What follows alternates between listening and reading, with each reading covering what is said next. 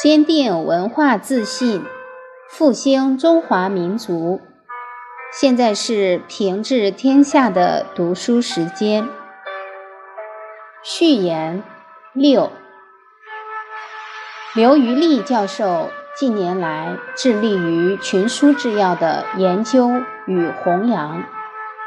据不完全统计，习近平谈治国理政。第一卷中的用典来自群书治要的有八十二条。他认为，习近平总书记提出的一系列治国理政的新思想、新命题，都可以从群书治要中找到其思想渊源。例如，群书治要中的“民为邦本，本固邦宁”。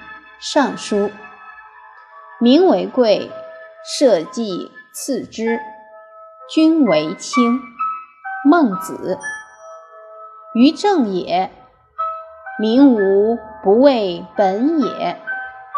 国以为本，君以为本，利以为本。甲子，善为国者，欲民。如父母之爱子，如兄之慈弟也。见之饥寒，则畏之哀；见之劳苦，则畏之悲。六韬，对于领导干部更好地承担起对人民的责任，把人民对美好生活的向往作为自己的奋斗目标。具有重要指导意义。今天的分享就到这里，我们明天再会。